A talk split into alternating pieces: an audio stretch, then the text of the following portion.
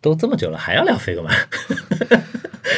前面二十分钟不是聊 Figma 的了，聊了继半续继续小时啊继。续继续，你要理解，就是一个从那个 Photoshop 明跟白明白明 Sketch 白释放出来，明白现在可以把明白 Figma 作为每天必开的这种工具，这种幸福感是不一样的。好的好的好的好，您继续您继续。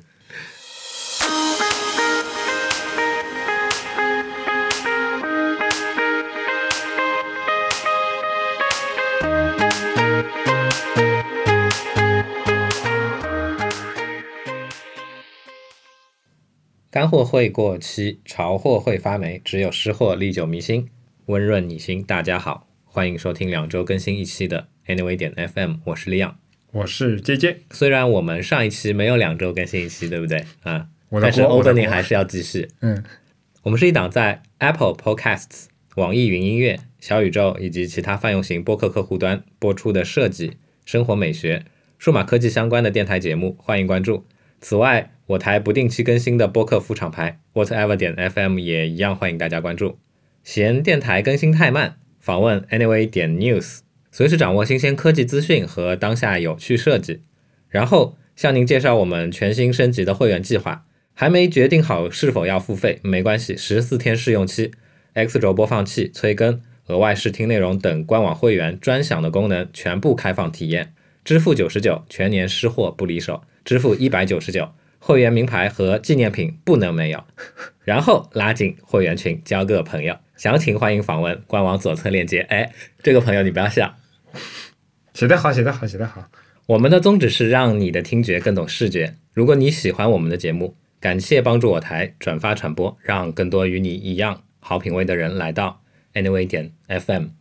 啊，这是本台的这个 opening 的这个迭代的对，二点零，呃，不能叫二点零，可能三点零、四点零了吧？啊之后的第一次的这样的一个亮相，对吧？对，嗯，为什么迭代呢？也主要是因为我台在近期我们全新升级了我们的官网，以及跟官网密切相关的我们的会员体系。会员体系以及所对应的我们提供给会员们的在官网上面的一切的这些服务的内容。啊、老实说，其实我还是挺欣喜的，因为大家知道，在我们官网后台其实是有一个隐私开关的。那如果你没有勾选那个开关的话，我是可以在后台看到大家的数据的。就在刚才，我还在跟利昂说，我看到这个数据，我还觉得挺挺有满足感的，应该应该这么说，嗯，因为总体来说，满足于自己的这个窥私的这样的一个阴暗的癖好，啊，对不吧？不是 quiz，而是说你会发现来试用的朋友虽然个数也不是很也不是很多，嗯，老实说，但比我想象中的多。是吗？嗯，从我的角度来讲，我是觉得公布到现在，其实时间也没有特别的长，甚至有些有大部分的朋友其实十四天这个周期都还没有过，所以它整体的，比如说转化率到底是怎么样，我还没有办法嗯确切的知道。但是从各个功能的使用率上来看，哎，我觉得还相当欣喜的。哎，这嗯个倒是的，因为杰杰之前也截过一张这个他后台的这个数据的这个截图给我们，啊对看到就是我们的这些使用了这个十四天试用功能的这些朋友，你们对就说在官网上面的这一系列的这个使使用行为，其实是的确是跟我想象当中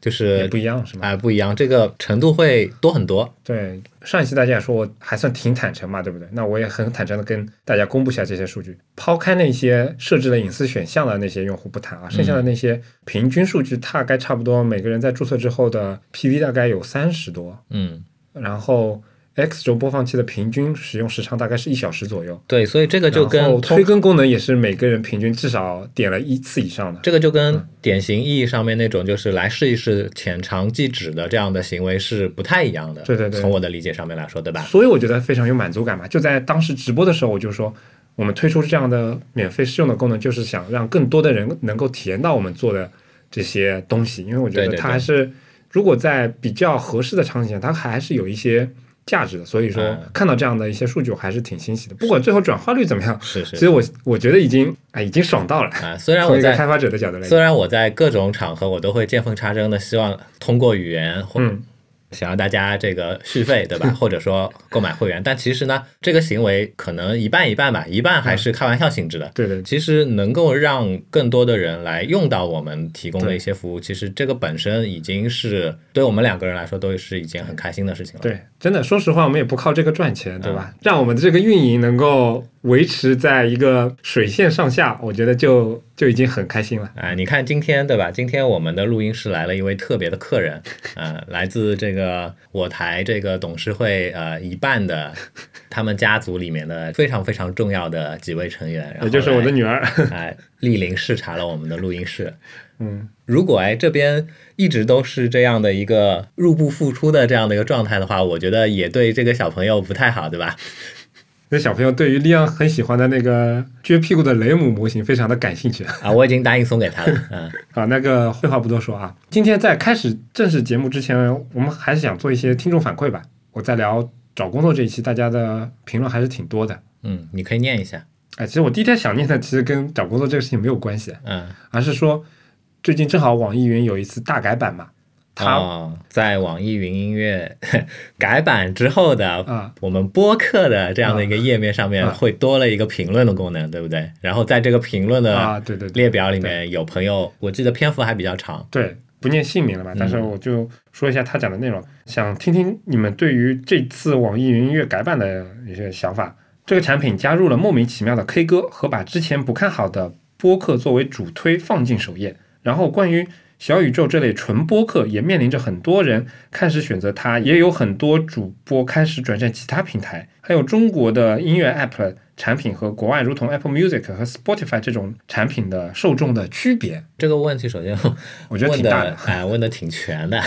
后面那个问题，我觉得值得去聊一期节目，对吧？嗯但是关于他的前半个问题，老实说，作为一个主播，有一点话想说的。啊，那你说吧，嗯啊，说句实话，就是网易云的这次改版，我作为主播，我们是很早就知道了，嗯因为网易云相对来说运营方面还可以的一件事情，就是他们在这次改版确定之前，就已经很早拉了很多主播进他们的那个有一个主播群嘛。当时也是花了很长时间来给我们做直播，然后做 live 音频，给我们解释这次直播的内容，甚至还给我们发了一个 PPT，详细解释了这一次把播客作为一个 D tab 非常重要的选项作为一个入口放在那边。老实说，一开始我是很欣喜的。我当时刚给我发邮件的时候，还是发微信的时候，我当时就跟李阳分享了，我说：“哎，感觉好像小宇宙啊这类产品的在今年的推出，然后包括众多的播客的诞生，可能让之前的一些传统的一些声音类的产品有了一些想法。我自己的想法可能跟你刚才说的有点不太一样，我觉怎么说嗯得啊跟小宇宙无关。促使网易云也好，或者说我们之后比如说有聊到什么微信听书这种也嗯好，他们会有这样一个决策。其实我觉得跟小宇宙是没有太大关系嗯的，可能更多的关系是来还是来自于大洋彼岸。啊，我觉得你说的也有道理。嗯应该说是整个声音类的这些产品，它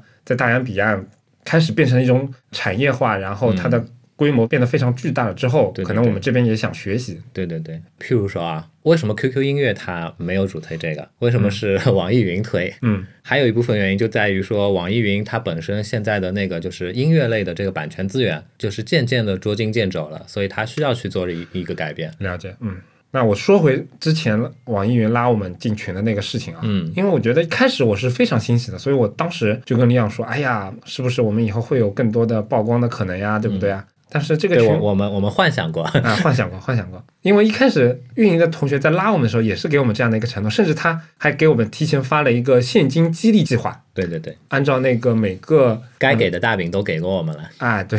进了群之后，老实说我就有点懵逼了。 他网易拉了两个群，你知道吧？一个是主播群，一个是那个现金激励的那个计划那个群。嗯，然后我看人家主要是进了现金激励这个群之后，这个心情是有变化的，因为我发现其实不是什么播客才能进入这个 tab 的，而是说所有非音乐的音频的内容全部都丢在这里面了。嗯也就是说，跟我们同台竞技的那些参与现金激励计划的，可能其实我们是处在一个非常非常不利的局面。 我看人家每天日进，比如说是呃三位数、四位数的，嗯，然后我们在整个半年里面积累起的现金激励计划的那个数额是 二十多块钱，嗯，对，你怎么跟这个郭播德放纲相声？ 一进去大家都在 PK 嘛，很多人就我二十亿，我两千万，哎呀，还有很多人在纠结，哎呀，那半年前之前算吧，我半年之前有好多好多啊，就我在里面都不敢说话，你知道吗？然后包括这个产品它正式推出之后，你也会发现，哎，确实，虽然这个 tab 名字叫播客，但其实好像大家对于播客的理解是不一样的。这也不能算错，因为每个人每个产品本来就对播客这个东西定义是不一样的，尤其是在大洋彼岸，Podcast 受众非常的明确嘛，因为一开始诞生的时候，它就是来自于 iPod 这个产品上面的一些音频内容，所以它叫 Podcast 嘛，对不对？用那种 RSS 聚合的形式托管到苹果的这个平台下面去播放的一些音频以及视频的那些内容。那在国内，其实播客这个词很早根本就不是用在 Podcast 这个上面的，记得以前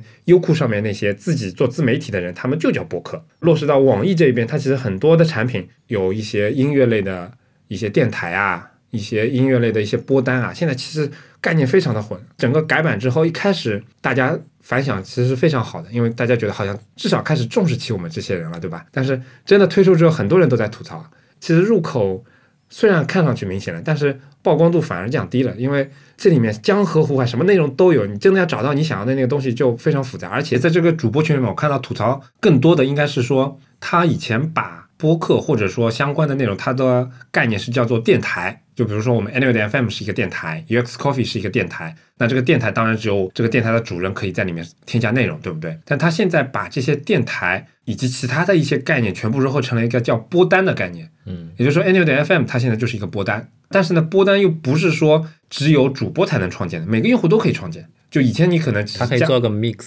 对，以前网易上面也有那个歌单嘛，但歌单只能把音乐变成一个单，播单等于是把它播客的一些内容都可以放进来。所以说，你完全可以创建一个播单，名字叫 N L 的 FM。然后，如果你这个播单做的比较成功的话，甚至有可能在搜索的时候会排在我们电台本台前面的，对不对？这个其实就给很多主播带来了非常多的困扰，甚至我看到有很多人就删台走人。但是在这个群里，老师我我觉得挺有意思，也是见识到了很多不同的人，比如说有一些音乐的 DJ 啊，有一些媒体人啊，甚至是一些可能只是来把很多书本内容念出来的那些是不是那些是不是产生了一种就是跨界之 后见识到了不同领域的这样的一个既害怕又欣喜的快感？哎，有这么有有这种感觉，就是因为一个产品的这个策略的调整的关系，嗯，突然之间不得不离开舒适区了。对对对对对。其实网易云是一个，另外一个我觉得更搞笑，嗯，是不是我刚才提到的那个？对对对，这个事情来龙去脉，老实说，我现在还不能下定论，因为这个事情还没有结束。但是过程我觉得非常有意思。一开始是我忘了是他写给我个人，还是写给我们他写给 anyway 点 FM 的。啊、就是这个邮件好像是说那个，哦不对不对，应该是在收到这个邮件之前，可能有其他人收到了。哦，其他人收到了之后，他在哪个主播群里面发了一条信息，他好像说微信也要入局播客，嗯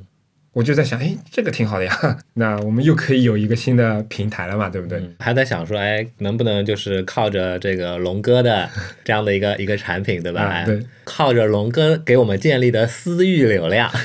后来我回想起来，我感觉他可能也是误解了这个信息啊。嗯然后大概应该就第二天，我们也收到了这个邮件嘛。是的他就说觉得我们资源不错啊，然后可能腾讯这边、微信这边确实也有这个音频节目的这个产品，看看有没有合作的可能。啊嗯那么就微信加好了。微信加好了之后，他又一股脑又又把我们拉进一个群里面，然后这个群迅速的在两天之内就变成了五百人的群大群。嗯然，后这个大群跟网易这边 有有点像，你知道吗？就什么人都有，但是跟网易有点不太一样的地方是说，你会很明显的发觉，在网易那边其实是网易的大大们求着大家来进驻啊，求着大家来给大家准备一些东西，但是微信那边很屌， 每个进来的人都说：“求求你快点把我加进去吧，求求你快点帮我认证啊！”很多人都是这样的。但是微信这边，老实说，我觉得它的运营工作做得不好，嗯因为它明显应该是在跟每个人一对一沟通完这个前后前因后果是怎么样之后，才把人拉进群。但在微信组织的这个群里面，你会你就会发现，很多人进来都是完全不知道什么什么情况的。好不容易过了几天，终于微信听书这个产品终于发布了，然后我就进去之后又傻眼了，什么播客呀、 这你看它的名字就叫微信听书，对不对？都是有声书。 我们这种做播客的在里面，感觉真的又是一个小众中的小众。虽然这些东西的体验给我作为一个主播来说，这个体验不是很好，因为感觉大家对于播客、对音频内容这个东西的理解和定位都不太一样，都有偏差。但总体来说，我觉得这个环境还是好的，因为确实有越多越来越多的人来入场，包括比如说之前那个快手不是也做了一个他们的小宇宙嘛，对吧？那个叫什么皮艇是吧？你有装过对吧？我装过啊，嗯，它是正式发布了嘛，谁都可以装。虽然现在有点万马奔腾的感觉，但总体来说还是会给我们更多的舞台，有更多的地方去选择。我觉得还是一件好事吧，应该。对于内容创作者来说，我觉嗯得的确是、 你市场变大了，总是有好处的。对啊，可能前期会不得不去被动的面对一些乱象，但是总是有好处的。感觉好像不是 听众反馈，是感觉是我们自己的吐槽，对不对？就借这个樱头嘛，对吧？嗯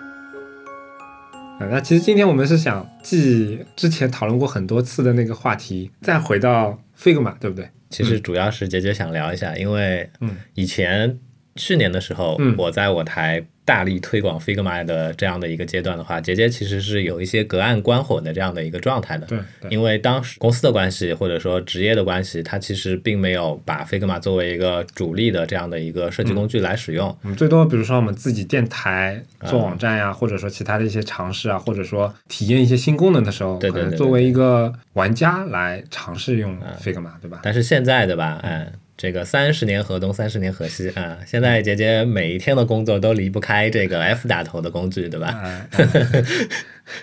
Flash 嘛，你说的是，而且最近也正好就是经历了 Figma 的一个大的这样的一个版本的升级嘛，嗯哎说实话，我感觉挺幸福的，因为我记得 Variants 变量功能正式发布前几天嘛，嗯我正好在整我们的控件库，嗯，然后这个过程就等于是无缝插入了新版本的这种体验嘛，我感觉还是挺爽的。嗯但从我自己的角度来说啊，嗯， 我觉得变量 variance 这个东西其嗯实就功能上面的意义来说，我觉得并不是特别的大，嗯，当然了，对吧？它对于你去组织、归纳、分类你嗯的这个控件的话是有一定意义的，但是如果你之前的组织分类的习惯足够好的这已话，经好的话，它啊，其实也问题也不大。嗯，就是两者之间差别不大，但是 auto layout 那嗯好真的是一个革命性的，一个社会主义的铁拳打在了 Sketch 的脸上。其实我之前也陆陆续续提到过，虽然现在那个 Auto Layout 包括那个 Variants 其实都很强大，嗯包括一开始体验，包括之后使用的时候，我都觉得挺爽的。嗯，但我觉得其实它现在有一点在一个十字路口上了。学习成本变高了吗？我倒不觉得学习成本变高，嗯我觉得它在这部分做的其实还是可以的，嗯而是如果你是熟悉网页前端的话，你就很能理解，就是嗯嗯包括他们之前那次改版，比如说对于行高的定义，对吧？嗯其实它都是在向 Web 这个标准靠拢的，嗯尤其是这一次改版，你会发现它跟 Web 的这个靠拢的趋势就更明显了嗯，，是的，对吧？嗯比如说你要去设一个阴影，它的 spread，然后它的 blur，然后它的 x y，这个顺序就跟 CSS 是一模一样的。然后再比如说现在的 auto layout 情况的下面，如果你要再去设它的 padding 啊什么的话，它的那个写法跟 CSS 也是差不多很接近的。嗯再包括比如说你在输 RGB 那个值的时候，嗯，但是输 RGB 值的时候，我最近倒发现它其实比 CSS 更进一步。哎，怎么说？我在 CSS 里面，如果我想用一个颜色叫三三三三三三，我可以缩写成三三三，嗯我就只要输入三个三，它就会直接变成三三三三三三这个颜色。嗯在 Figma 里面也是可以这么操作的，但 Figma 有一个更屌的地方，就是如果你输一个三，它就直接变成三三三三三三。哦如果你输一个十五，举个例子啊，你输一个十、RGB 那个框里面你输一个十五，它就直接变成十五十五十五。CSS 它只到，比如说你输入三三三就变成三三三三三三。 ，RGB 的框，对啊、RGB 就是那个十六进制的那个框嘛。那个不是 HEX 吗？对不起啊，我纠正的非常好，应该是叫 HEX 啊。我本来以为是说你输个三、然后在 R 的框里面会变成啊三三、啊这不不，B 的框变成三我三，错了，我错了，我错了，我说的是 E HEX HEX，、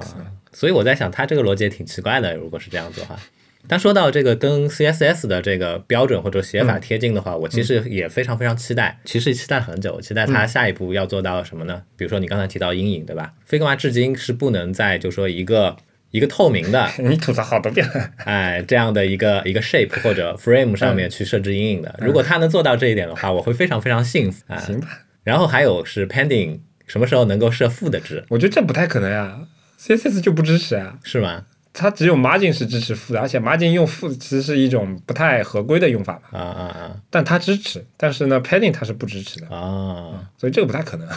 我前面说到的一个十字路，我是觉得它现在跟 CSS 虽然很贴近嘛，嗯但是如果再进一步的话，嗯。我觉得这个就就有点难了。难指的是什么？对于设计师来说难呢，还是怎么样？举个例子，比如说现在 Auto Layout，你可以现在有一个属性叫 Hug Content，嗯嗯嗯还有一个选项叫做那个原文应该叫什么？Expand to Container，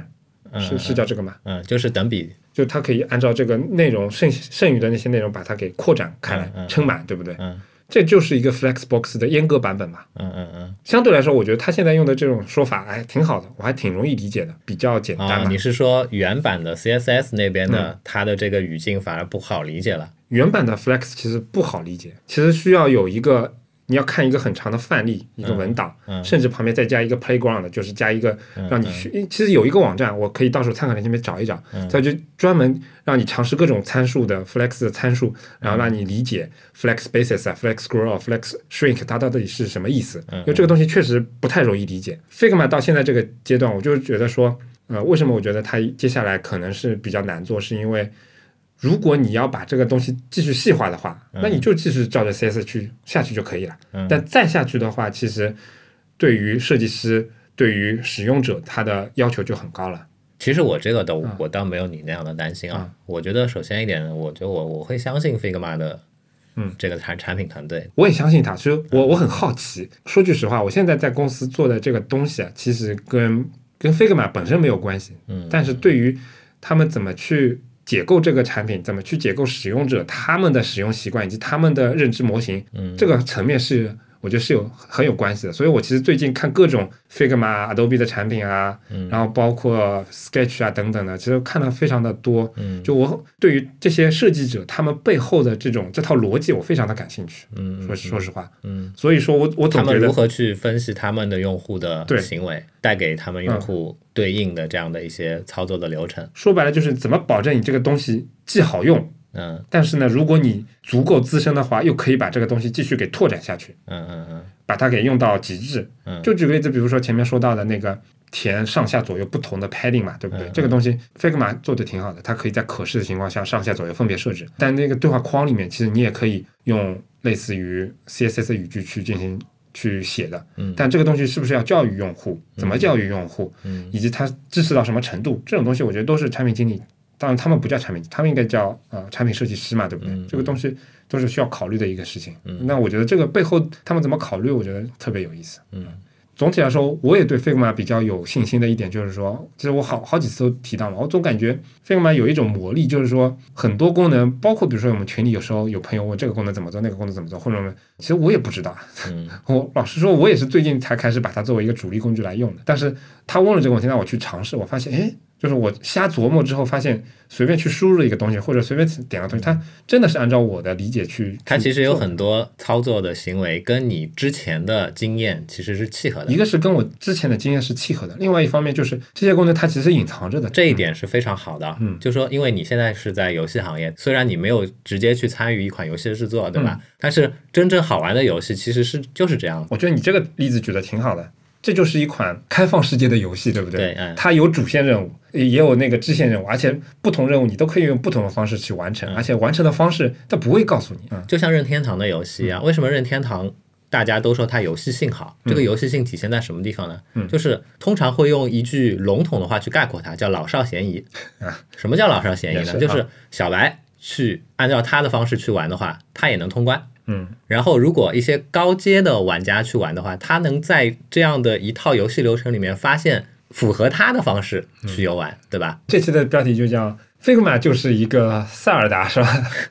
哦，旷野之息应该怎么讲？不止旷野之息，对嗯吧？旷野之息也好，然后火焰文章也好，然后什么什么马里奥系列也好，这些东西的话，其实都是贯穿着这样一个精神的。嗯，乃至于很久以前的暴雪的游戏也是这样子的。嗯，没有在单纯的堆砌参数的之前，对吧？嗯哎，这时候的游戏就是会让各种各样的人都嗯能体会到它的美好。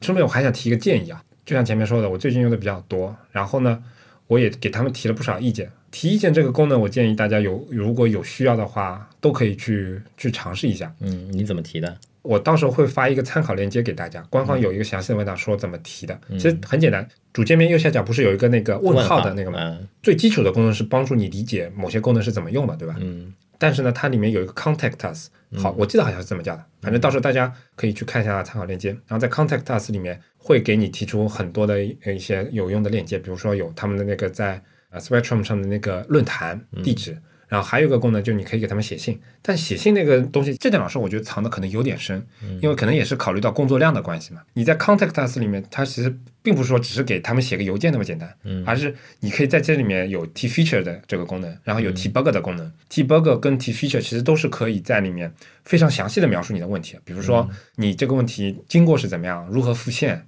然后复现的那个文件嗯的地址能不能发给他们，然后包括截图、录像全都可以上传。我其实最近提了好几个，然后给他们上传之后，他们应该就是有一个那是 ZenDisk 还是什么忘了，反正就是有个工单系统吧，嗯嗯会有他们的相应的人员来联系你，问你这个东西是怎么复现、怎么怎么怎么遇到的，现在有没有解决啊什么的。这其实也是一个很好的机制嘛，对吧？嗯对既然你能够愿意去花这么高的成本去联系到他们的话，通常都是来说有都是诚意的都是是吧值得就是对对方的这个对应的人员来跟你沟通的。对，一方面是他们的反馈还是比较及时的，嗯，另外一方面就是反馈给你的人，呃虽然那个系统可能是在系统里面写的信啊，但是你看他的名字、看头像、看他的话，应该是真人。嗯嗯，不同的人可能有不同的人来回答你吧，嗯，但是基本上你提的 bug 都是真的工程师来回答你。哎，所以所以嗯这一点的话。说到这里，稍微就是提醒一下，就是嗯听到的听众朋友们，对吧？如果你们也有对应的这样的一些想法或嗯者说反馈，想要给到 Figma 的，你可以去使用这个功能，但是千万不要滥用它。啊，对。但我觉得它这个滥用成本太太高了。如果你嗯我我是经常，就像跟你之前说到的一样嘛，我是经常是以小人之心度君子之腹嗯的人。我前面提的一个想说的一个建议就是说，如果你觉得 Figma 缺什么功能，或者你觉得很对于这个产品会很有价值，对于你自己很有价值的话，嗯，勇敢的用我刚刚说的那套东西去给它提 feature。我最近跟我们一个群友就就聊到这个问题，他想那个功能我觉得也挺实用的，就是说。我们之前 Figma 里面有很多 presets 嘛，就可以说，比如说你的阴影啊、你的文字啊、你的颜色啊，都可以做一些预置嘛。那他想要的一个功能是说，其实我很多网上的人都提过这个功能，就是他想要一个导出的地方也有一个 presets，同时导出一叉、二叉、三叉，甚至安卓那边很多更多的这种尺寸的这种需求。嗯那如果这边也做一个 presets 的话，他就不用每次就都去点了嘛。我觉得也是 make sense 的一个功能，哎而且这个功能我看到其实从一七年、一八年的时候就有人在他们论坛上面提过了嘛，大家都有这种功能，每个人都去提，说不定他们下次就改了呢，对不对？而且确实这个功能对我来说，嗯其实对我是自己挺本身实也用的是也是也是有用的。那我觉得，如果大家真的有这种方面一些强烈的一些需求的话，我觉得这是一个挺好的一个入口，因为确实我上次提完之后，马上就有人回答回答我了。虽然这个这个这次的回答他不是那个工程师来回答，他是另外一个可能可能是我忘了是个什么 title 的人，反正不是工程师。每个人很多人都有这种需求，并且给官方去进行反馈的话，是能够帮助这个产品变得更好的。哎，是的，但还是想提醒一下大家，嗯不要滥用对吧不要滥用。哎，任何好的功能都不要滥用，滥用了的话，很可能就说就一一拍两散，啥都没了。也是，嗯嗯。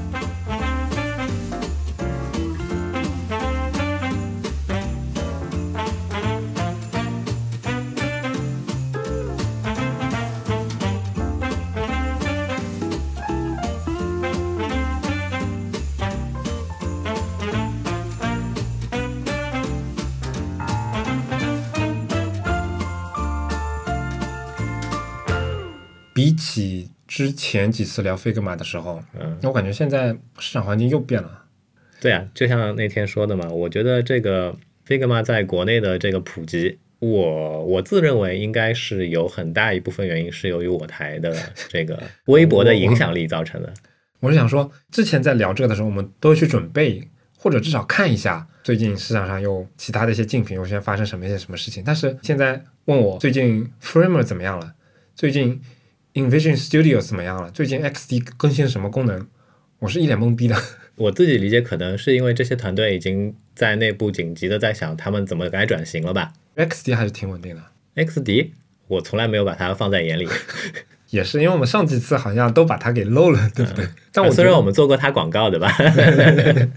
就跟之前几次我跟你提到的是一样的，就比如说我老婆他们公司，嗯一个跟设计没有任何联系的这样的一个行业，嗯但他们在有 UI 这方面需求的时候，第一个用想到的、第一个用到的产品就是 XD，嗯，微闪的免费，一个是免费，一个是它有 Windows 版，嗯而且它没有什么像 Figma 这种对网络相对来说有一些依赖的这种情况，嗯嗯。而且它有中文版，因为我它老还婆是从这个 Adobe 软件的这个惯性去知道对 XD 对这个东西对对不是对？的啊这而个且非常无可厚非嘛。而且这个情况其实不光发生在我老婆身上嘛，其他的例子挺多的。嗯，就他们相对来说可能是跟设计或者体验行业是相对边缘的，或者说完全无关的，很多都是用 XD，而不是像以前比如说可能 Extra 这种东西会比较多一点。当然，他们这两个产品，我觉得它也不是完全相等。能画等号的这种同类产品，但总体来说，XD 它的生命力其实比我想象的要强得多。呃，或许吧，嗯，或许吧，我也不知道啊。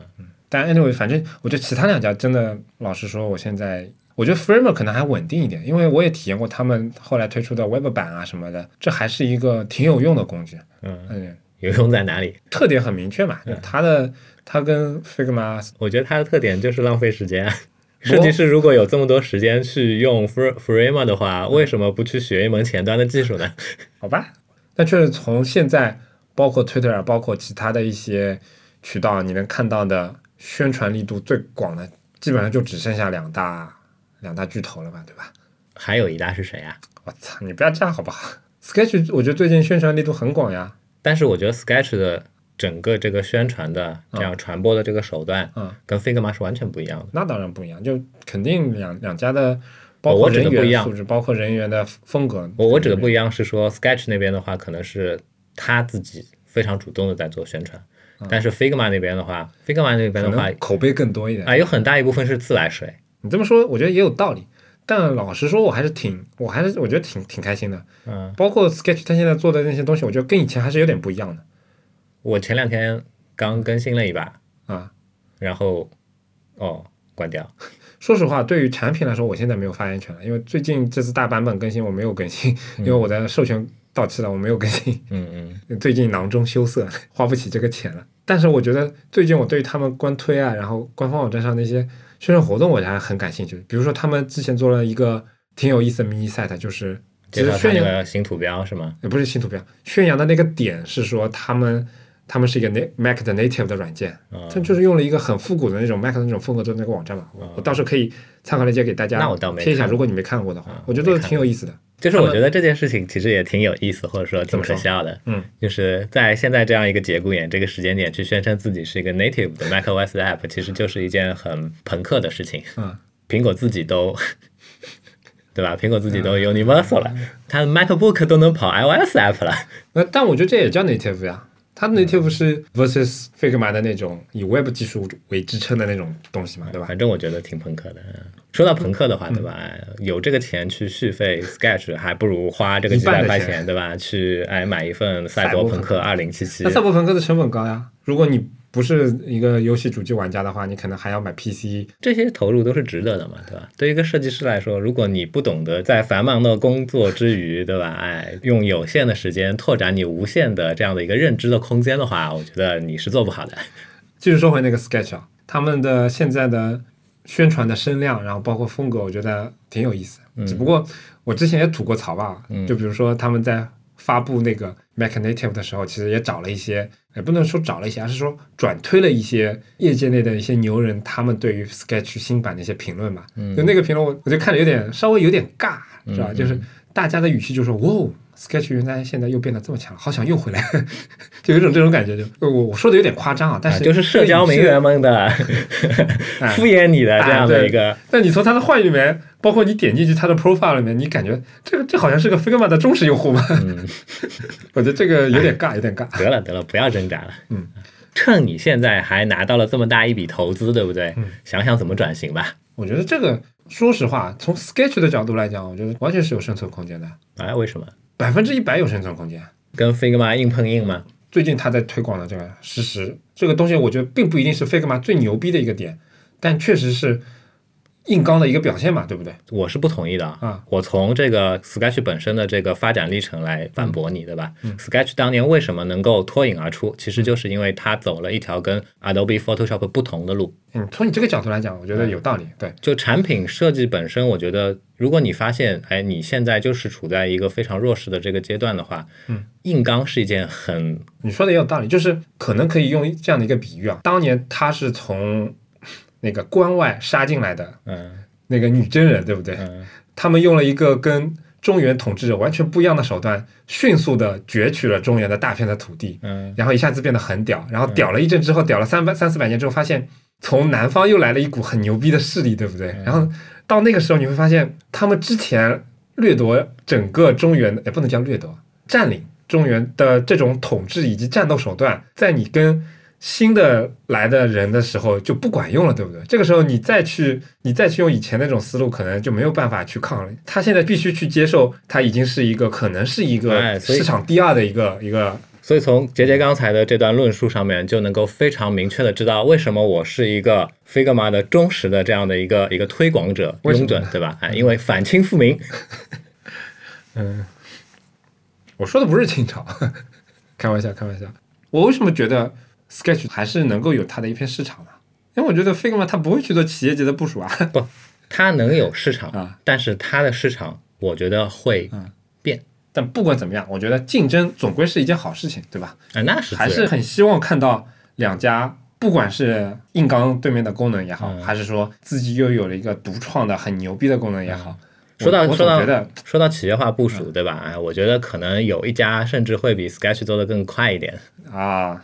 你你不是已经用过了吗？我没用，他还没发我。啊，还没发，对反正国内应该现在至少应该有三四家嘛，对不对？对对对啊，，我们到时候也可以贴一些参考链接啊，这些名字你应该也耳熟能 详嘛，对不对？就就就这么几家，嗯哎，还其实有一家新的，那个那个叫什么来着？不打广告，不打广告啊嗯，我觉得还是打一点，我觉得国产的产品，我觉得还是要嗯不要呀，没给我钱干嘛给他打广告？参考链接里面我可能会放一点，也可能不会放，大家到时候去看一下吧。嗯，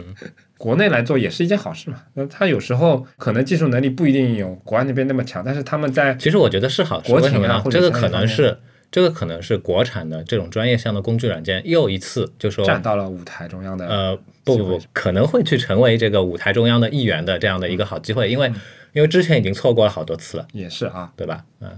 虽然我上一次也提到说，我今年这次面试就感觉，其实 Figma 在国内的普及率其实已经比较高 了，哎呀但，是都这么久了，还要聊 Figma？前面二十分钟不是聊 Figma 的了，聊了半 小时啊。行行行，你要理解，就是一个从那个 Photoshop 跟明白明白明 Sketch 白释放出来，明白现在可以把明白 Figma 作为每天必开的这种工具，这种幸福感是不一样的，好好吧的好的好的好的，您继续您继续，虽然我前面上一期也提到说，Figma 感觉在国内的互联网公司的普及率比我之前想象的高得多，嗯，但是最近我也看了一些公众号的一些文章啊，我感觉其实还是嗯任你重道远的，啊你，你堕落了，你竟然看公众号文章了。也是姐姐我获取知识的一个对吧重要手段嘛。哎我你以一前直说都这么看的呀。你以前说你不爱看书，我觉得这是可以理解的。现在你说你经常看公众号文章， 哎， Anyway，说回这个公众号文章，文章他在介绍 Figma，但是让我诧异的是，他对 Figma 的名字叫“新锐的神秘的设计工具 Figma”，他在介绍 Figma 这样的文章，它有生存的土壤，就说明这个普及率其实还远远没有到普及这个阶段。而且在下面的那些评论里面，看到了很多反对的声音。这反对声音其实，嗯，谁都能想到嘛，中文知识怎么样啊？呃，没网了怎么办呀？或者是网络环境不好怎么办呀？就很多都是这样的一些问题。但是你从这个这篇文章的这种套路，你然后你设想一下这些文章的受众，你就会发现，上一期说我是井底之蛙了，但再往广度里想想，可能这个井还套在另外一个井里面，这对不对？那那是很正常的嗯嘛，对不对？就不要说 Sketch，不要说 Figma 了，嗯就是 Adobe Photoshop，除了我们这行，嗯，即便就是让一个出进这个艺术院校的大专学生来说的话，我觉得他也未必就说能够理解它是个干嘛的工具，对不对？也是啊，其实挺正常的。呃，我不觉得这个是问题，也不觉得这是很悲哀的事情。我不觉得不要，我是觉得、我是觉得这前面有大把的机会在那边，我觉啊的确得是是个好事啊，的确是大把机会，否则也不会有那么多我鄙视的公众号还在写文章说这个，对不对？他们其实就是现在紧抓着机会的弄潮儿嘛，对吧？哎呦，说说的还挺高大上的， 是这个意思啊。Anyway，这个 Figma 问题我们也不多聊了嘛。我总觉得，我总觉得就像李阳说的嘛，哪怕你不用 Figma，也可以去尝试一下，大胆的尝试一下，这个没有什么成本嘛，嗯、免费注册，对，吧？免费使用，就跟我台的那个会员功能是一样的。哦我哎不过才其实只有十四天试用 Figma 啊。 Figma 其实如果你不用那些团队高级功能的话，其实你可以一个人用到用到死嘛，对吧？突然说到死，对吧？哎，怎么了节？目一下子变沉重了。 但你说时间长了，他们会改这种收费策略吗？我觉得应该不会，这个产品策略应该是一开始就定好了的，各方面都会核算成本，觉得说其实是有好处的才会这么去做的嘛，对吧？你知道我担心的就是他这种，就像前面说的嘛，从一个追赶者的角度、创新者的角度跳到，比如说市场老大的这种地位，可能之前哪怕之前想的再远、嗯，再大，可能嗯市场环境还是变的嘛，对吧？比如说 Sketch 从之前大版本收费买断制，嗯到现在这种订阅制，相对来讲还是有很多，当时还是有很多争议的嘛，对吧？嗯嗯嗯，就是如果你把时间线拉得足够长的话，那自然没有任何一件事情是不变的。嗯，它肯定会随着当时的一些环境因素的影响做一些改变。但是，一方面我觉得太长了，我不会去考虑它；嗯另外一方面的话，就是真的到变了那天的时候，可能你会非常的理解它，就应该这么嗯变，对吧？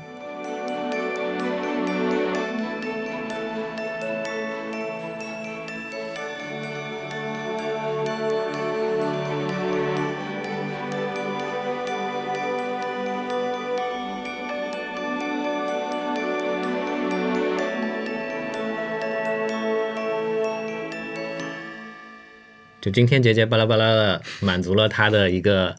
一开始满足了他的这个窥私欲，对吧？跟他讲了一下我这不能台叫的窥私，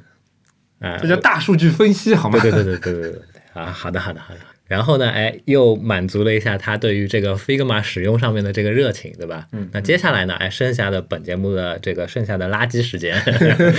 我操，垃圾时间！哎，这个就是 NBA 这个第四节，然后还剩下几分钟了，对吧？嗯嗯，啊替补球员二号里昂上场。对吧？我就是当年公牛队的这个皮蓬，嗯哎，又说了一个很多人不知道的梗。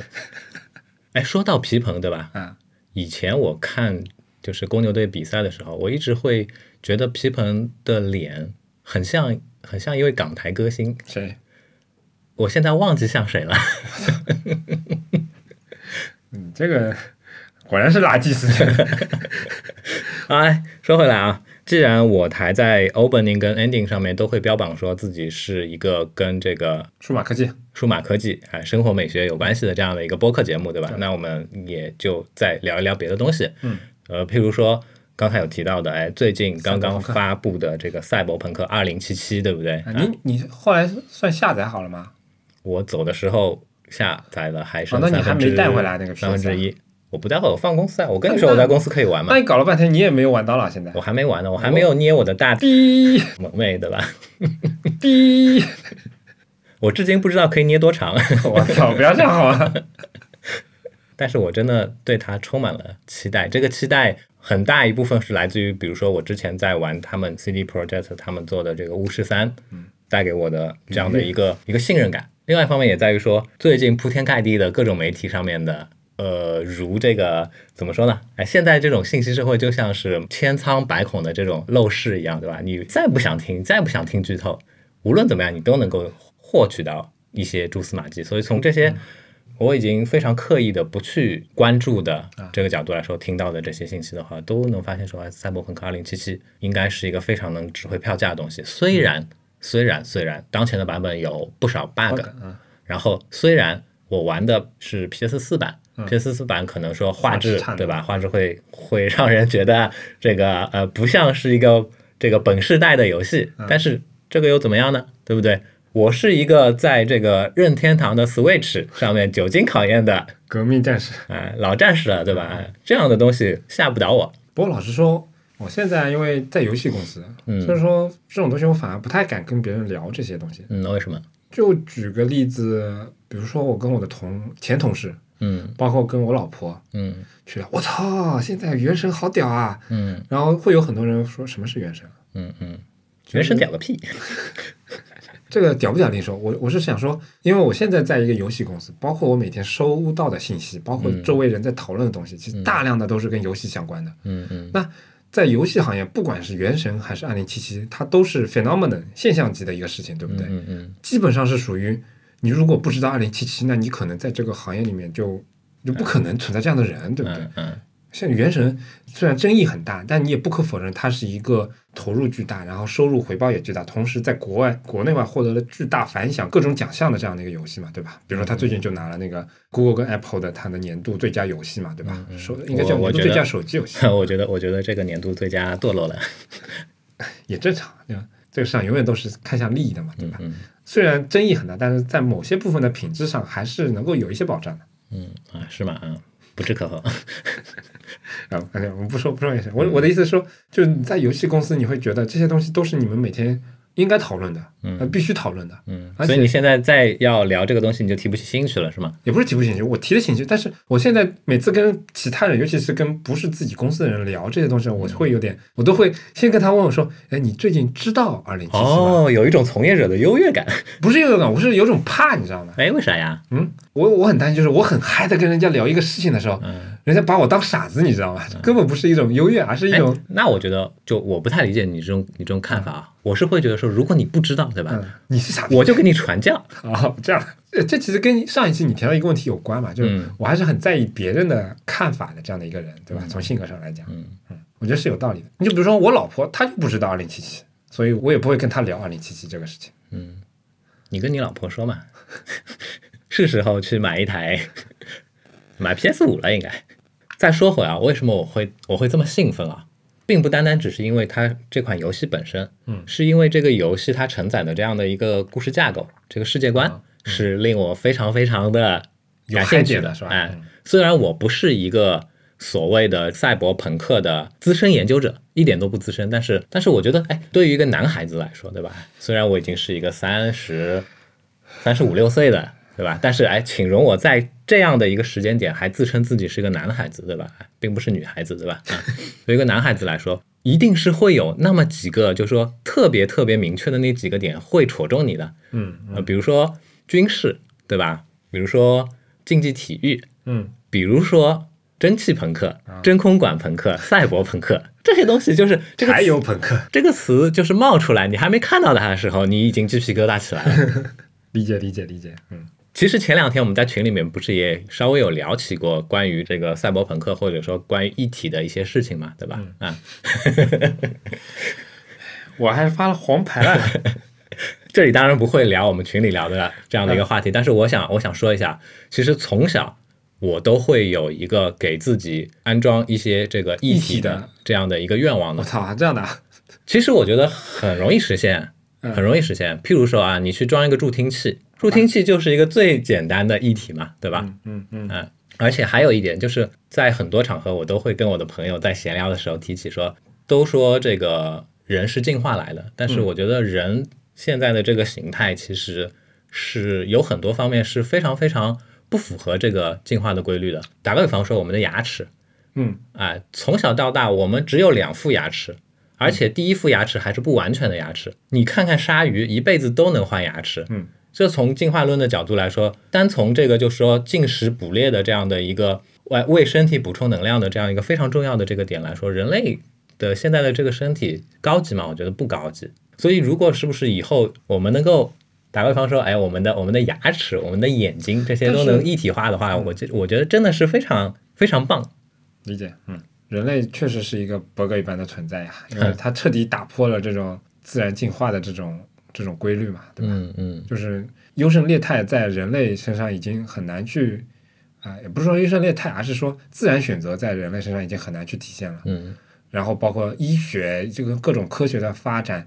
导致了你人来人寿命也变长了，然后触达的范围也变长了，你身体的设计已经是完全跟不上应该有的它它这样的一个进化了，对吧？嗯，哎，或许是你说的这样的道理，对吧？因为呃，人类成为这个星球上的统治者的这个历史上面来看的话，很长一段时间以来，人类的平均寿命只有三十几岁，嗯，对吧？但我们现在一下子已经拉高到七八十岁了，嗯，所以其实可能是因为这方面的原因，会让我觉得说，哎，我们的牙齿不够用了。 对嗯啊那本来他就给你设计成三四十十年用的，对吧？对对对也没有给你吃甜食的这种这种需求，对吧？对对嗯对 就，这完全是不一样的。而且而且，我觉得人类其实最大的 bug 存在应该是教师这种东西，我觉得。嗯，就是动物与动物之间，它也会去，可能是身体本能的这样的一个反应，它会去教导它的下一代的一系列的这样的一些行为。但是人类的教师，其实他教导你的东西有很多，其实很多额外的东西在里面了，对吧？就是你会发现，就越低等的生物，它其实刻在 DNA 里面的这种，嗯，也不能说记忆，而是说一些技能，嗯可能会比例会更高一点。嗯，那但在人类这里面，就可能如果把你所有的经验或者技能全部都画成一个表的话，你会发现这个比例就高的非常非常惊人。就嗯你原来生命里刻的那些东西就不重要了嘛。那聊到这样的一个一个话题，或者说这样的一个一个范围的时候，我心虚了，啊我也心虚了，我嗯们我不要们不聊聊 了。强行切换场景，对吧？硬切一下切。到什么？我们接着再聊这个苹果新发布的这个 AirPods Max，是叫这名字吧？啊，我们为什么每次都聊一些自己也没有的、也没有拿到的、也没有用过的这种东西呢？ 所以才新嘛，对不对？哎，跟大家一起畅想一下，嗯，我是这样觉得的：你去看手机的评测，你去看相机的评测，可能还有一点点意义，嗯但是你去看耳机的评测，真他妈的没有意义。尤其是尤其是耳机的评测，然后他在那个视频里面给你播这个耳机，哎这个我觉得这个就是 这就是一种大型的这个行为艺术，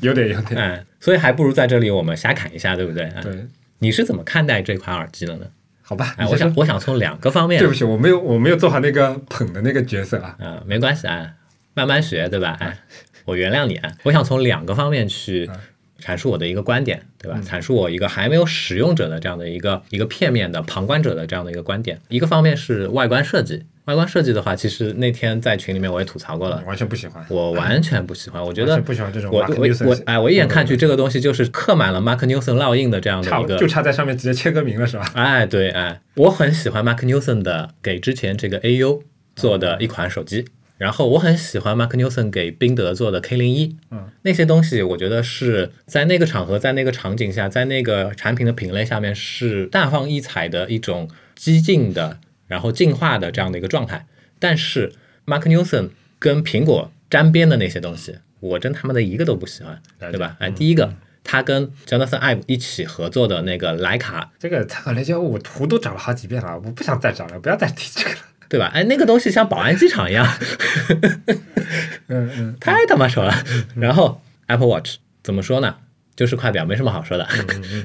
我们之前一直在提到的这个，从 iPhone 六开始的，就说外观的一系列的一些特征的这样的一些状态，其实也是我觉得是充满了 Mark Newson 的设计特征在里面的，就是那样嘛，对嗯吧？哎，那怎么办呢？好像好像没有办法用这个非常充分的这个语言，在这样的一个场景下面跟你表达说我对于 Mark Newson 的这些产品的他主导的，或者说他有重度参与的这些产品设计的这样的一些主观的不喜欢的这个感受，对吧？所我我就想表达给你，我真的不喜欢。嗯，啊了解。这个耳机本身，我也我也觉得不喜欢。首先是什么样啊？是几点对吧？它的头梁用的材质，我相信戴在头上一定是会挺舒服的。嗯，从材料学、从人机工程学的角度去考虑的话，它是一个好头梁，但它真不好看。嗯，然后就那两边的那个那个包覆扬声器的那个那个外观的那个东西，当年我在吐槽我的一个同事戴的森海塞尔大馒头的时候。 妈的！我终于发现一个比大馒大馒头难看一百倍的东西了。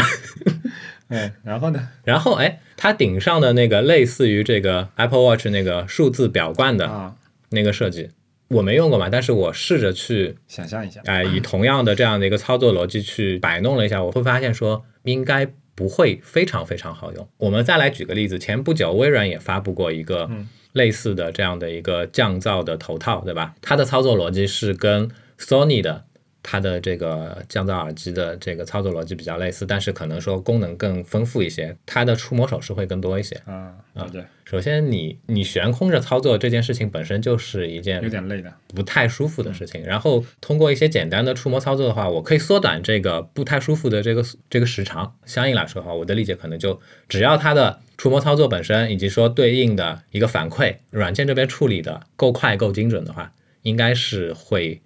比这个在那边扭这个表冠要舒服很多的。这个表冠的这个位置我也觉得很奇怪，为什么是放在顶上而不是放在底下？我觉得考虑可能是还是误操作的可能性吧。误操作，我觉得从我自己角度来说啊，如果我们把它就说理解为类似于 Apple Watch 那个表冠的话，嗯，它的这种阻尼，然后它所存在的那个位置，其嗯实误操作应该不那么的频繁但表冠的误操作的错误成本非常的低啊，啊，你对于这边的误操作是有可能损伤你听力的呀。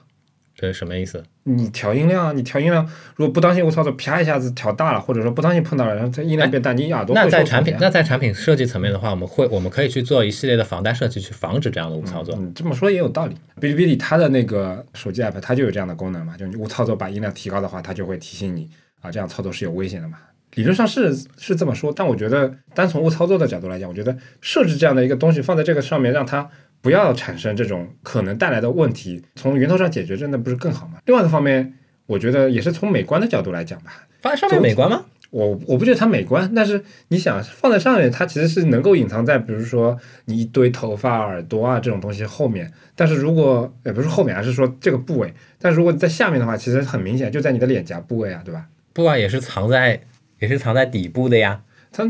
藏在底部，它多少还是伸出来一点的，你左右就不对称了呀。啊，你这边看起来肯定就不对称啊。我真的不这么看啊。当然，我们现在不争论这件事情，对吧？总之，我想把我的观点表达清楚。哎，嗯从外观设计的角度来说的话，我是非常不喜欢 iPod Max 的这个产品的。但是从软件部分来说的话，我相信它一定会非常棒，它一定会非常非常棒，它一定会颠覆现在所有的头戴式耳机的听感。它一定是一款革命性的设备，就像当年 AirPods 革掉了那么多金贵的耳朵们的命。但这个我倒不觉得呀，老实说。为什么？我觉得它的战略地位，或者也不是说战略地位，而是说它的重要程度，或者说革命程度，嗯比不上那两个耳机那种的，嗯嗯。啊，嗯那两个小耳机应该说，啊、我也不评价，对吧？反正我我的观点是这样，对吧？我是觉得它的听感一定会是非常好的，但是从产品本身角度来说的话，我觉得这款耳机其实问题挺多的，对吧？外观我不喜欢，然后它重量也是一个问题，它很重，对，它很重。三百八十多克，我记得，呃，因为我平时是有戴这个头戴式的耳机的这样一个习惯的，然后我有这个 Sony 的 E EABT，以及说现在的这个一千 X Mark 三，对吧？从这个佩戴感的角度上面来说的话，我觉得 E EABT 是比一千那个 Mark 三要更舒服的，虽然有多方面的这样的一些验证的这个环节都在阐述说一千 Max Mark 三，或者说现在的 Max 四是头戴式耳机里面，就说这种包覆感，然后这个这个佩戴舒适度已经是非常非常好的耳嗯机。但是其实你戴的时间长，你超过两小时以上之后，你还是会有一些不适的情况出现了解。那现在这个苹果的这个耳机的话，它比一千 X Max 三 Max 四它要重差不多一百克吧。其实你一开始问我那个问题，你的懵逼的，我有点懵逼的原因是因为，虽然我也有头戴式耳机，嗯，但我你内不心常用是，也不是说不好用，就是那个 QC 嘛，我觉得挺好用的，嗯就从降噪的角度来讲，它在当时那个情况是完全满足我要求的，嗯整个使用体验，包括舒适程度，包括那个整个流程，我觉得是满意的。嗯但是嗯作为头戴式耳机，这整个品类，我老实说是抵触的，嗯就因为戴眼镜的问题。啊、嗯对，我觉得这可能也因人而异啊，就每个人在这一块的敏感度不一样，每个人的眼镜的类型也不一样，嗯或者也不是每个人都戴眼镜。但总体来说，有了眼镜之后，这个头戴式耳机，你哪怕是那种压在耳朵上的，就是它不是全包覆的，嗯其实我也试过，我试过很多，但总体来说，我的耳朵以及包括近腿夹住的脸颊的这个位置，就是太阳穴后面那些位置，佩戴时间一长，总归会有难受的。嗯说实话，我到现在为止，我我没有看到过任何一款产品，它也不能说把这个作为卖点吧，哪怕你只是提那么一嘴，说真的，说句实话，你不管解决想出一种什么样的解决方案，哪怕那个方案不完美，哪怕那个方案它有很多的漏洞，或者说很麻烦，你在 feature 里面提这么一一嘴的话，我肯定掏钱的，你这东西一万块钱我都掏，真的，我不是说我不是开玩笑，因为我觉得，因为我觉得就是有点被冒犯的感觉，你知道嗯吗？就是我今年三十岁了，三三十多，三十五，我今年嗯不要装三十嫩多， 我今年三十多岁了。戴眼镜这个群体，我觉得可能不同国家、不同地区不一样，嗯但是在人群里面，这个比例肯定要比无障碍设计考虑的人群要多吧？嗯，我不知道嗯全球戴眼镜的这样的一个人数，在这个样本量到底有多少？但是这可嗯绝能对是、不是一个可以忽略的人群吧？我觉得是吧？对对对，这可能是幸存者偏差，嗯对吧？我们看到我们周围的大部分人都在戴眼镜，但是绝对这个量应该不少，对吧？它对，不它绝对不少，它肯定不一定不会是一个少数群体，我相信比什么 LGBT 这种。哎，不是这句话不要说，不要说，不要说，不要说。不，我想把戴眼镜的人也加进 去。哎，我觉得这个可以，LGBTQI，然后极， 再来个极。但嗯是，哎，我刚才我刚才在听你描述的这个被冒冒犯的这个过程的时候，嗯我稍微想了一下，或许是有有历史原因的，嗯，对吧？你想想以前就说戴着这种嗯就是包耳式的这个耳机的场景是什么样子的？在家里听音乐，哎，大部分情况下面其实是在室内环境里面的。为什么我们现在会到室外去戴这种大耳机呢？都是受这个美国的这个嘻哈风嗯潮的这个影响嘛，对吧？然后那些玩嘻哈的人有多少个戴眼镜的？啊，你这么一说也有道理吧？ 我这个是我这个是我自己的脑洞，臆想我是我吧啊、可以我可以瞎我瞎想的。然后我我刚才就还想说，对吧？既然我们其实已经在我我们做过两场直播了，对吧？对，啊，我们做过两场直播，还做过一个露脸的这个拍手节目，嗯，大家都已经知道我们嘴脸是什么样子了，所以说呃，我们也不要装嫩了。 啊，行行行，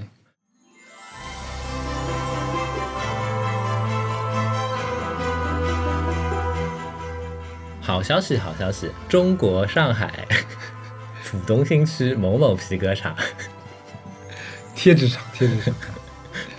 如果不出意外的话啊，那在这期节目发布的时候，嗯啊，不应该也不会。如果出了意外的话，我就我就会把这段给剪掉的。 李昂精心绘制的这个官网系列的那些插画，终于做成了我们全新的周边贴纸系列。不敢叫插画，不敢叫小插图，小插图，小插图嗯，网点风格的，对吧？这款贴纸我们已经放到了全新开发升的，级的哎，升级的我们官网自带的那个自建的商城功能里面。是，嗯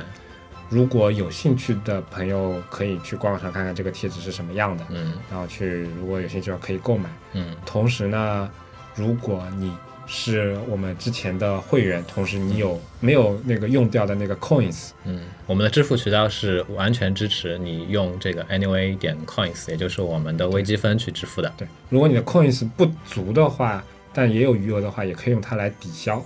对，嗯，抵消部分的这样的一个对金额，对吧？对应的金额，嗯对价格就是包邮三十九。嗯，感谢大家收听我们的节目。如果想要获得更好的收听体验，不妨尝试我台推出的付费会员计划，详情请见官网 anyway 点 fm 斜杠 member。同时，每一期节目提及的相关内容都能在官网上找到。如果你需要联系我们，可以直接在官网 anyway 点 fm 上留言，也能通过邮箱 hello at anyway 点 fm 来信。在微博、推特上搜索 anyway 点 FM 即可找到我们的官方账号，上面会不定期的发布一些即时消息，欢迎关注。同样也欢迎你继续访问安妮微时报，订阅和浏览地址请直接访问官网 anyway 点 news。我们努力的目标是让你的听觉更懂视觉，欢迎大家通过各大泛用型播客客户端、网易云音乐、小宇宙、荔枝 FM 上搜索 anyway 点 FM 找到并订阅我们。两个礼拜之后再见，拜拜。拜拜。